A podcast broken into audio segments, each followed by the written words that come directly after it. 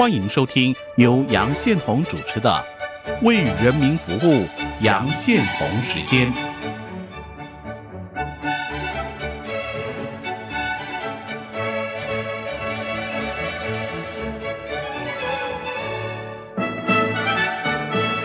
我是杨宪宏，大家好，这里是中央广播电台台湾之音，你现在收听节目《为人民服务》杨宪宏时间。我们的节目播出时间是每周一到周五晚上十点三十分首播，第二天的凌晨零点十五分重播。也可以上网收听，我们的网址是三个 W 点 R T I 点 O R G 点 T W，欢迎大家上网收听。今天焦点访谈，我要访问的是台北大学犯罪学研究所的助理教授沈博阳。两岸局势近年来出现大的变化啊！不久之前，中共解放军的军机啊越过海峡中线，高雄市长韩国瑜到了香港的中联办，都被视为是一个“一国两制”台湾方案啊。那中国的网军呢，也已经行动啊，企图买下 Facebook 的粉丝团，要塑造和平统一网红，准备带风向。有人说这是典型的混合战争的开始啊！敌人早就兵临城下。对大多数的台湾民众来说，我们的小岛上吸进每一口自由空气，似乎都是理所当然了。可是很多人不知道，言论自由。从来都不是天上掉下来啊！在我们发表自己的意见跟想法的时候，所有的接收的信息啊，可能都是有心人是刻意制造的假信息啊。但是为什么这些似是而非的言论或信息会大量的来到眼前呢？最令人感到吊诡的是，执政的民进党政府警告人民不要轻易相信所谓的和平协议及九二共识包场获新的时候，竟然被讥讽为反共八股，因为大多数人都觉得没有。那么严重？那事实上真的没有那么严重吗？今天节目我要请台北大学犯罪学研究所的助理教授沈博阳，跟大家来说明一下中共如何透过假信息、假新闻来影响台湾的舆论呢？呃，下一集的节目我们会深一步的来探讨啊，台湾应该怎么做才能保护我们自己的民主制度？稍后我们就进行今天焦点访谈。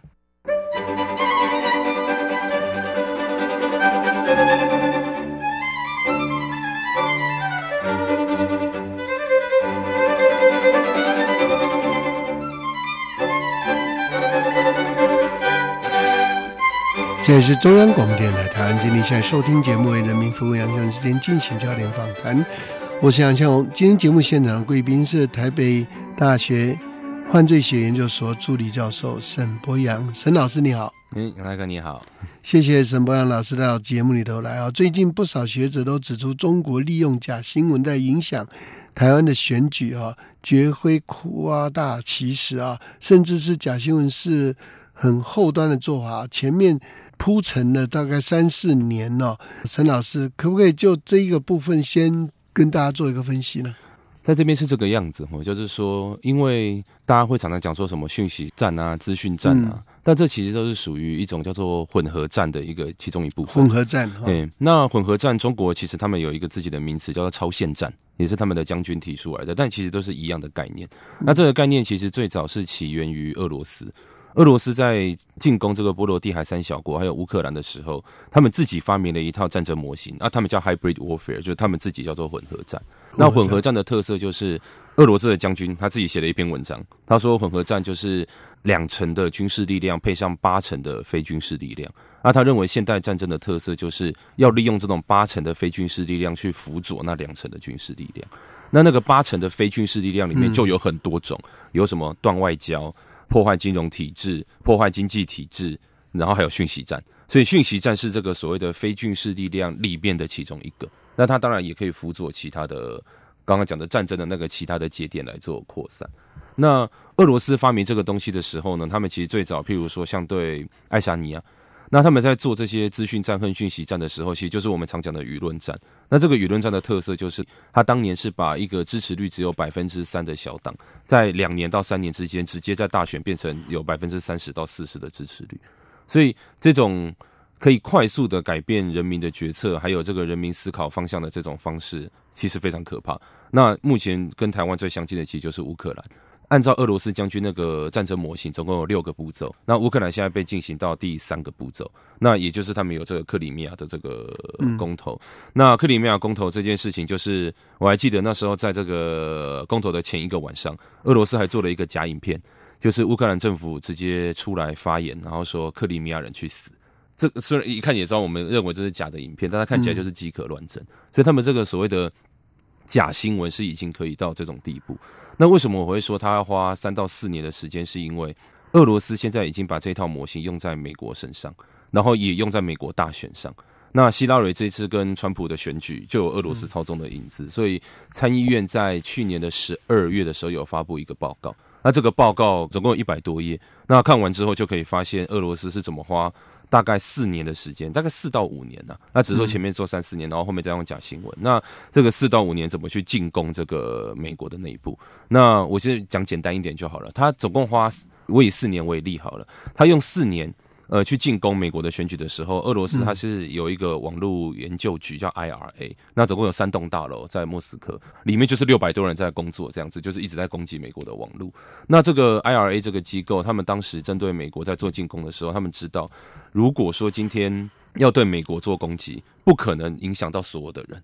所以他觉得最好的方式是先特定一些人，那他们那时候就开始研究，就是美国有哪些议题会引起争议，就好像台湾打同志议题容易引起争议，那他们就发现，在美国打同志议题会有争议，但还不够高。他们发现打种族议题是最容易引起争议的，所以他们就决定要吸收黑人。所以很妙的事情，他们 IRA 竟然就成立了七十六个这种网络的假账号啊，Twitter 啊、Instagram 啊、Facebook 啊，专门针对黑人群组来做吸收。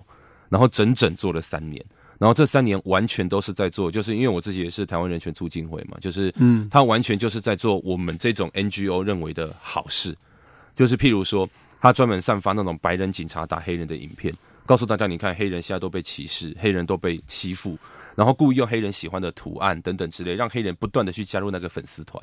还那个转播一些黑人的工作的讯息，然后还有成地在地的黑人的类似热线协会。如果说今天黑人有什么需要，还可以打电话，然后到什么热线诉苦，所以让整个粉丝专业有百万的追踪者，然后大家都很喜欢那些粉丝专业，然后他们还甚至发起了社会运动，请黑人上街头抗议白人的歧视。当时都形成有名的社会运动，但是其实都是俄罗斯发起的，其实还蛮好笑的。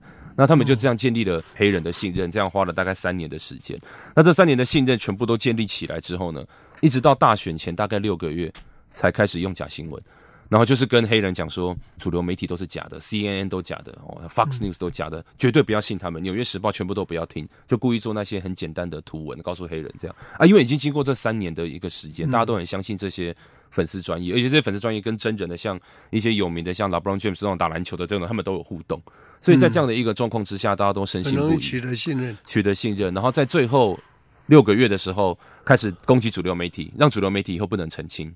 然后再来就开始说什么哦，希拉蕊是复制人啊，什么之类的这种假新闻，这些都哦。然后希拉蕊她说自己是女性主义者，但是女性都是垃圾，这种假新闻，我们现在看觉得很扯，但是因为那个信任建立之后，大家都深信不疑，都获得百万次的转发，就黑人的投票率变成二十年来的新低，因为他最后两个礼拜的时候就叫所有的黑人不要去投票，说希拉蕊那么烂，川普也很烂，干脆不要投票。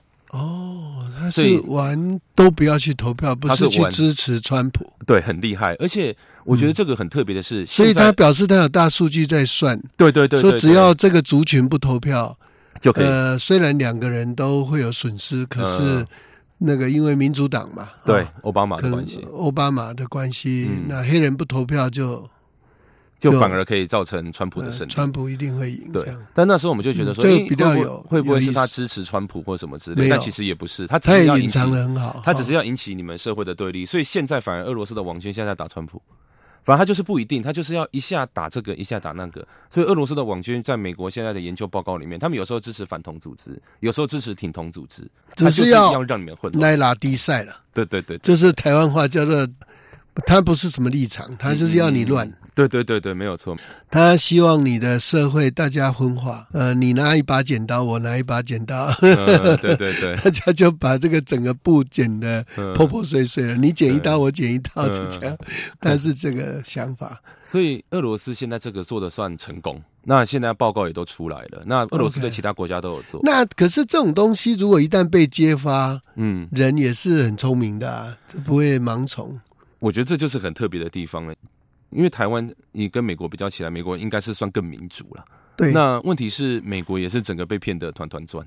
对的，就是而且很多人真的因为这样不相信主流媒体啊。台湾其实有发生过一模一样的事情，就是台湾现在开始很流行什么爆料公社这一类的粉丝跟 Line，、还有什么黑色豪门企业，他们专门都是放一些影片，然后说你看这边发生那边发生什么事，然后里面也会跟你讲说，主流媒体现在都都骂假新闻，每一台都在做假新闻，还不如看我们这个第一手的资料啊。这个就是俄罗斯现在对乌克兰做的。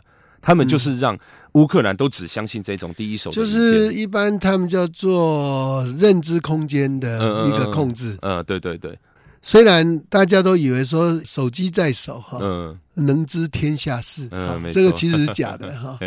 哎，那是反而不能知天下事啊，因为你的手机在某种程度被制约或是被催眠底下，嗯你只让某些社群团体进入你的手机，因为嗯。手机的容量也有限，嗯嗯，你一天也看不了那么多东西，就呃你就自动会做筛检。嗯那你这个，筛检的过程里头，其实有时候不是理性的，嗯嗯嗯，有时候是非常感性的，或是非理性的。嗯，所以你有时候只会去 pick up 一些你喜欢的，呃，自己即便是对，自己觉得这种讯息啊、其实也哎讲得太过分，可是看得很爽，可以自动筛选，就自动筛选对对对。对成这样。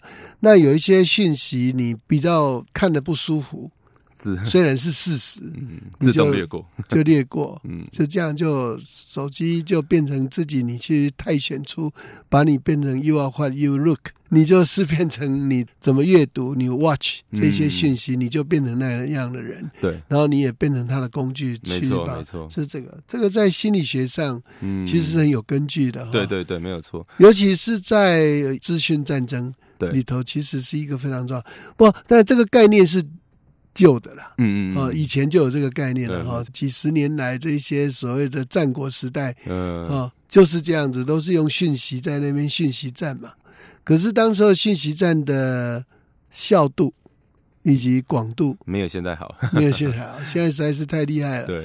马上就都到你手上哈。对，所以这一类的研究嗯。现在出来了，可不可以看出说，其实数位时代其实充满着各种风险，对哦，充满各种危机，嗯。信任危机其实是一个其中一个最重要的，就变成不相信所有的事情。对。所以我觉得这边很特别的，就是刚刚杨大哥有提到，就是说这个数位时代的传播速率快很多嘛。因为其实像行销公司，就是说在做广告的时候，以前做广告就是电视广告，大家都是看一样的广告，但是现在已经不一样，因为他现在可以针对不同的人投不同的广告。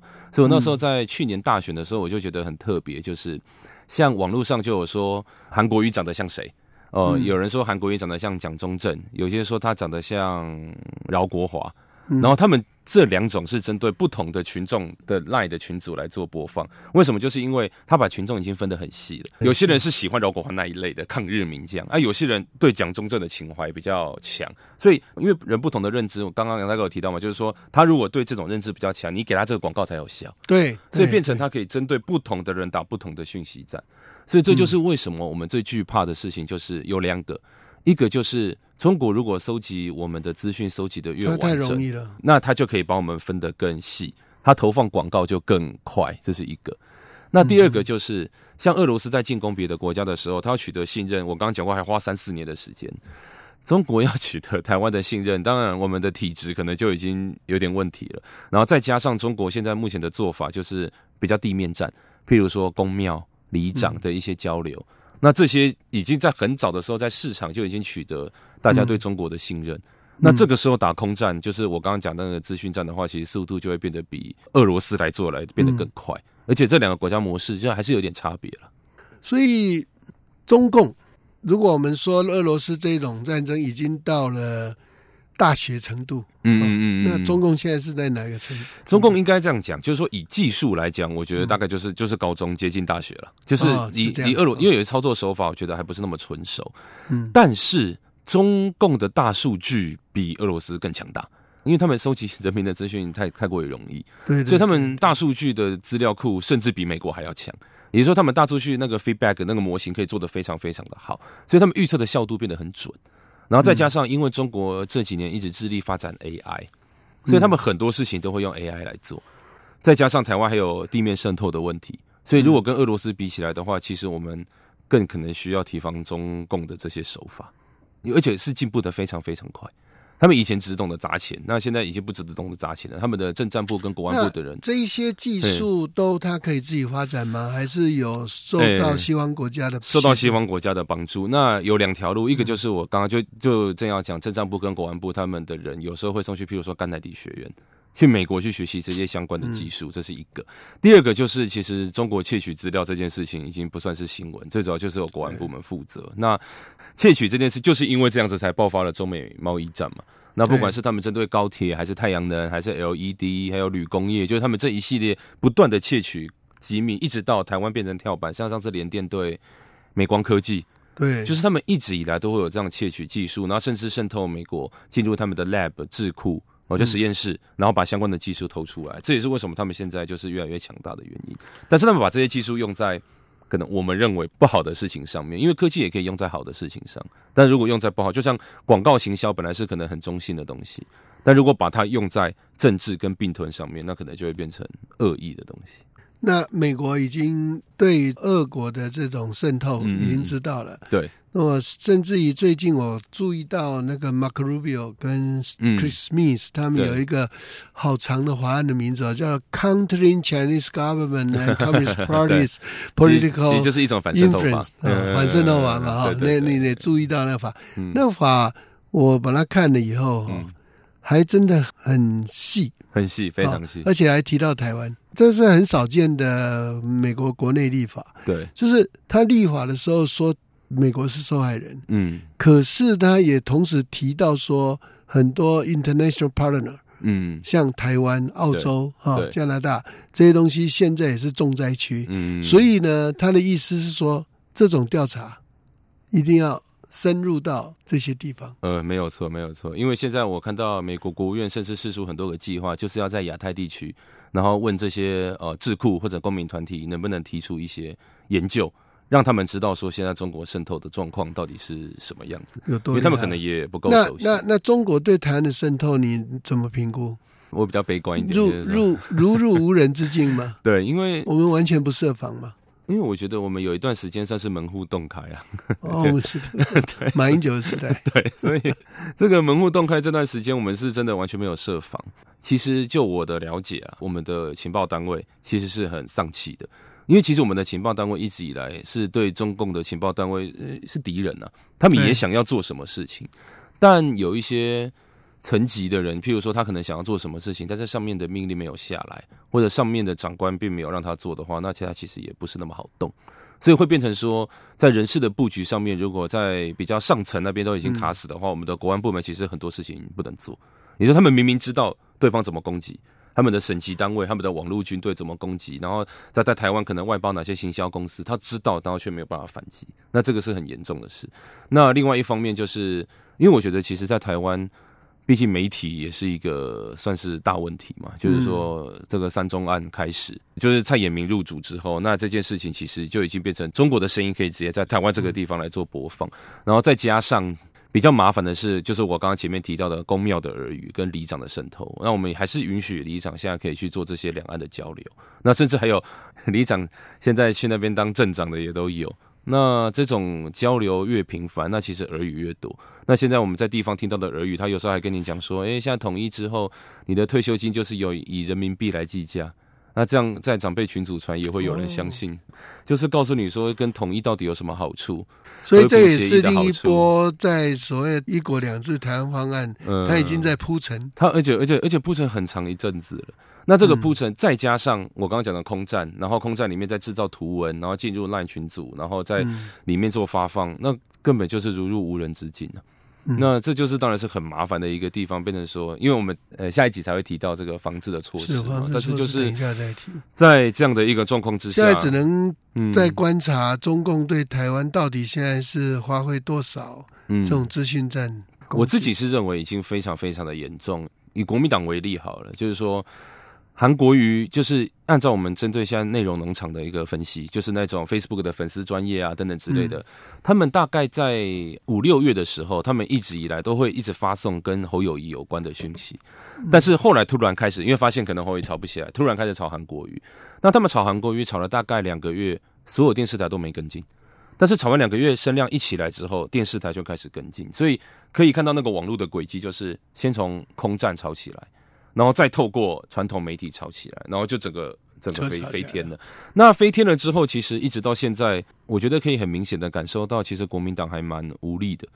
就是譬如说，在国民党里面，国民党不是第一个受害人吗？其实国民党是受害者，所以 但是怎么这么不知道？但是反而他的支持者不觉得自己是受害者，所以像国民党里面很多人是可能不支持韩国瑜的。我说在，党内知道，但无能为力，他没有办法去做任何的措施。他难道不知道这是中共在炒作吗？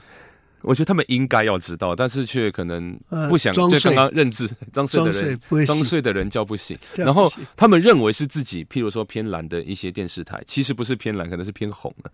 所以他们，你看到他们现在无能为力的那种，我我这比较惊讶是这个、欸，对，我比较惊讶就是说这个讯息，任何小孩哈、嗯，三岁小孩都知道这是中共对在弄。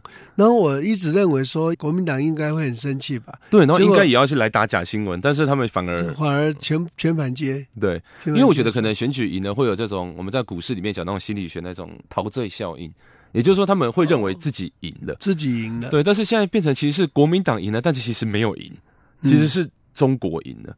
那他其实没有认知到这件事情，然后还把这个国安的问题一直挡着。那民进党只要譬如说一讲假新闻的问题，然后就国民党还跟你讲说没有，你们也在做假新闻，大家都在做假新闻这样子。是所以在那这样的一个状况，会变成说大家没有办法一致对外，或我就是我觉得还蛮难过的地方啊。是啊，就是说这个是蛮有意思的、哦。嗯，所以你的分析是说，中共其实长期以来从大数据上已经对台湾，我们就说不要说台湾了，嗯。我们就有一个 specimen，、嗯。我们有一个样本，那个 specimen 叫做国民党，对，所以他对国民党做了非常多的研究。啊。没，错，那国民党也愿意意给他做研究。啊，愿意给他做研究，然后他们也提供了很多资讯嗯，啊，然后他们也都做了，做了到最后，韩国语是中共的 pick up。我认对我认为差不多这个意思对，因为我因为看起来因为从从后面的结果看嘛，对，就从结果来看是这样子。然后是看国民党，我们知道的粉丝团一开始完全没有要炒作韩那国瑜的意思。那那现在这个有趣的议题是这样子哈、嗯中共怎么思考这个问题哈？所以我刚刚问说他的段数哈、嗯嗯，高不高的原因在这里。嗯，照理说，他要知道他隐藏在后面哈，对才会有强大效果。对，可是他到最后忍不住自己跑出来哈，嗯，还把韩国瑜叫到中联办中联办去。这个是有点那那那这个这个符合吗？从你们的模式去看这个这就是会让我觉得，因为俄罗斯我刚刚讲，他那个战争模型不是好几步？对对对，其中第五步就是要消灭足迹。这这就是我说中国的手法没有俄罗斯这方面没有是纯熟。还是小学级的。呃，对对对，都忍不住就说出来了，就说他的一些数据啊等等之类，我觉得是蛮是厉害的是。厉害。但是有些东西就他可以操作到让韩国瑜这样几个月之内赢得高雄嗯市长，就表示他是厉害。对那但是、嗯这个等一下我们再讲，说嗯台湾怎么会这么 容易就被攻破？对，但是他后面其实操作，我觉得就是嫌快。然后，但是我觉得可能有另外一个原因，就是嗯因为其实中国内部的冲突也很严重。，OK，所以就是我要问你的。对，所以这些省级的王军有没有可能，譬如说，呃，故意制造北京的难堪，或者说制让北京难做事，这些也不是没有可能。我我我讲一个哈，嗯我最近我自己的嗯 study，、嗯当然跟你讲这个有一点像，不过我的样本叫做习近平。我因为我一直在研究美中贸易战里头哈，嗯习近平到底什么地位。嗯嗯嗯。那现在看起来，因为我也看了很多中国内部的东西啊，嗯。就发现他几乎是已经上权入国哈。嗯。这几个字大概已经贴他额头上了。嗯，真的，因为事实上也是啦，嗯。你看刘贺这一次去美国，那简直是跪姿哈讨饶，他是摇尾乞怜嗯似的，嗯要美国放过他，而且还美国直接就出他酒，说是来认错的呃啊，这认错都出来了。真的，然后我看 Kudrow 嗯。Larry Kudrow 还说了一句英文，他总结了最近的几次的谈判，说 We have done over the bottle，我们把它绑在桶子上了。嗯那这个是十很九世纪啊，美国专门在讲说那个有钱的地主如何处罚哦嗯。那些来偷东西的贼。嗯嗯嗯，他们的最常用的方法就是那个酒桶啊很大，嗯把人啊面向酒桶那个曲度啊绑住，嗯，然后不停的在脚跟手那边加压，嗯加压到那个肺部根本就没有办法膨胀回来。嗯啊，就整个控制他的呼吸啊嗯，但但但但后来 over the barrel 这个英文字就变成是说我可以对你予取予求嗯啊的意思，思。他讲这一句话，嗯那中共也不敢还击。嗯那我刚刚的重点是这样，所以现在他急着要有早收清单。嗯，那甚至急着包括一月二日啊，嗯，习近平都出来讲一国两制。嗯。